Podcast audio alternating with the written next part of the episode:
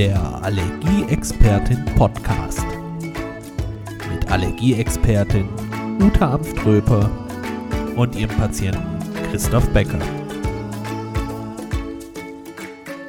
Hallo und herzlich willkommen zu einer neuen Folge vom Allergieexpertin Podcast. Wir befinden uns ja noch in der Darm-Spezialreihe.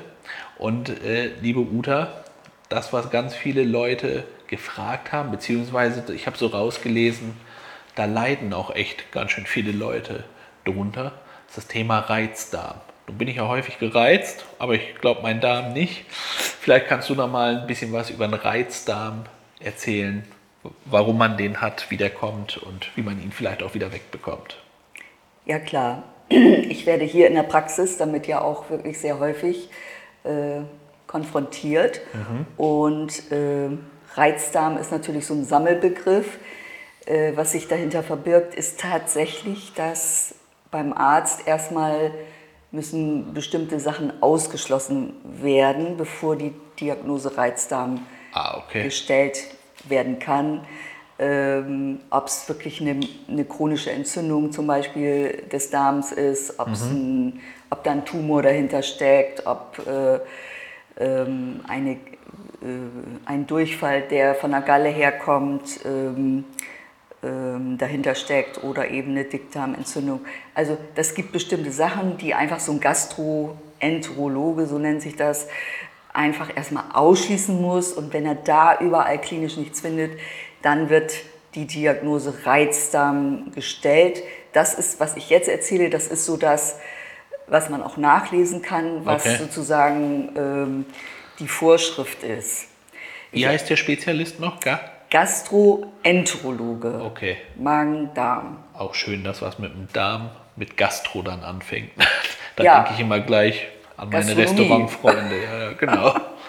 Gut, genau. erzähl weiter gerne. Die, ähm, die Patienten kommen aber oft ohne, äh, dass sie diese ganzen Ausschlusskriterien haben schon mit dieser Diagnose Reizdarm an mhm. und äh, ihnen, den meisten wird dann gesagt, damit müssen sie dann irgendwie so leben. Okay. Und das ist natürlich ähm, heftig, weil, ähm, ach so, ich hatte noch vergessen, man, äh, ich habe jetzt schon ein bisschen vorgegriffen, also das, was ausgeschlossen wird, okay, aber wenn man drei Monate, über drei Monate Krämpfe im Bauch, Blähungen, Durchfall oder Verstopfung hat, mhm. dann ist dieser Verdacht auf Reizdarm und dann werden eigentlich diese Untersuchungen sollten, das sollte ausgeschlossen okay. werden. Und was ich hier in der ähm, Praxis erlebe, ist dann ähm, also ganz oft eben Durchfall Okay. Da kann ich es also nicht verstehen, dass dann nicht aus, erstmal auch wieder Ausschlusskriterium, muss man ja gucken, sind da irgendwelche Keime im ja. Darm, die das machen. Ja. Wir kennen äh, alle vielleicht Salmonellen oder so etwas, ne? oder irgendwelche Parasiten mhm. oder zum Beispiel ein dicker, fetter Pilz, ne? der kann auch sowas machen. Also dafür habe ich äh, wirklich gar kein Verständnis und ich habe gerade so einen Befund, aber die Dame hat das schon na, ich will nicht sagen Jahrzehnte, aber ähm, okay. also das ist überhaupt nicht zu verstehen. Und, äh, der Was genau ist daran nicht zu verstehen? Dass, dass die Ärzte so lange, das nicht gefunden nicht haben oder ja. dass sie nicht zum Arzt gegangen ist? Doch, doch, die ist zum okay. Arzt gegangen. Ist aber bestimmte Sachen eben nicht abgeklärt. Okay, da ja. wurde immer gesagt, ist halt so oder wie? Ja, und 20 Mal am Tag Durchfall, bis zu 20 Mal am Tag Durchfall. Ei, ei, ja, ei, ei, ei. ja. Das habe so. ich ja nicht an meinen besten Tagen Nein, gehabt. also so. Und ähm, da ist der Befund wirklich so, dass da ein schlimmer Keim drin ist okay. im Stuhlbefund und äh, eben auch dieser besagte Candida albicans Pilz, der, der nicht dahin gehört mhm. in diese Darmflora und dann noch so mega hoch, äh, dass äh, ich also auch schon ein bisschen so ein Hammermedikament verordnen muss, sonst komme ich Krass. da gar nicht äh, mit weiter. Ja. Ne? Und als ich ein Medikament verordnet habe, was auch so ein bisschen Magen und Darm beruhigt und die, die Flora äh, so ein bisschen fördert und so, das mhm. habe ich sofort verordnet. Und danach war dann vielleicht noch mal einmal am Tag Durchfall.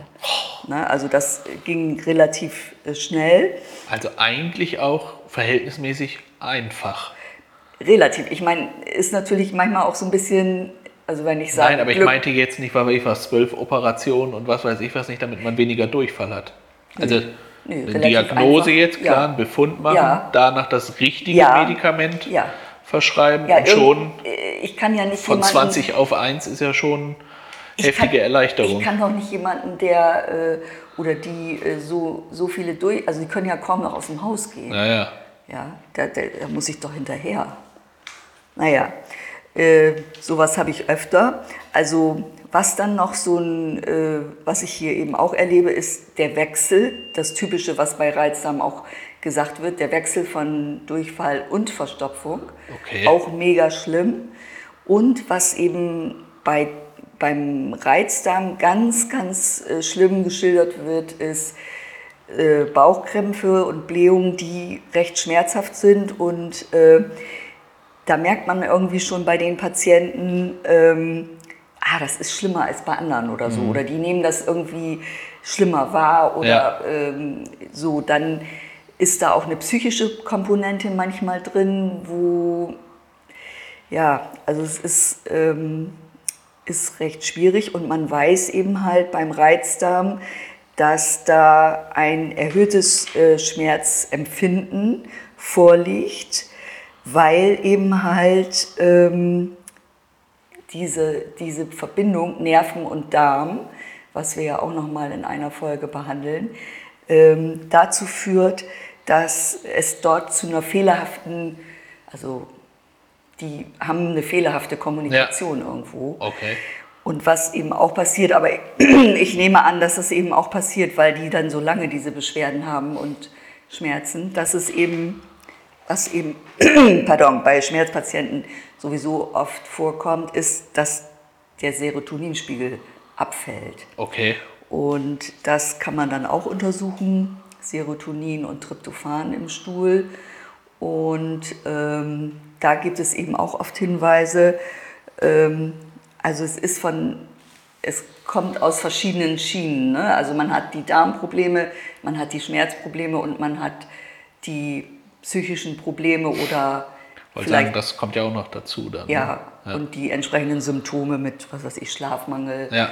können schlecht schlafen, können sich nicht äh, konzentrieren und ähm, also es wird eben auch, wenn man jetzt über Reizdarm liest, wird eben auch gesagt, ernährungsbedingte Sachen und äh, psychische Gründe sind nicht die Auslöser, ne? aber die kommen halt dann noch dazu. Dazu, ne? genau, Also ja. das heißt, ähm, wenn man dann noch vielleicht noch rauskriegt, dass es äh, mit der Ernährung eben auch noch zu Verbesserungen kommen kann, wenn man da was umstellt, äh, dass man zum Beispiel auf Histamin reagiert oder auf Laktose und Fructose, ähm, dann ist das nicht schlecht. Ja.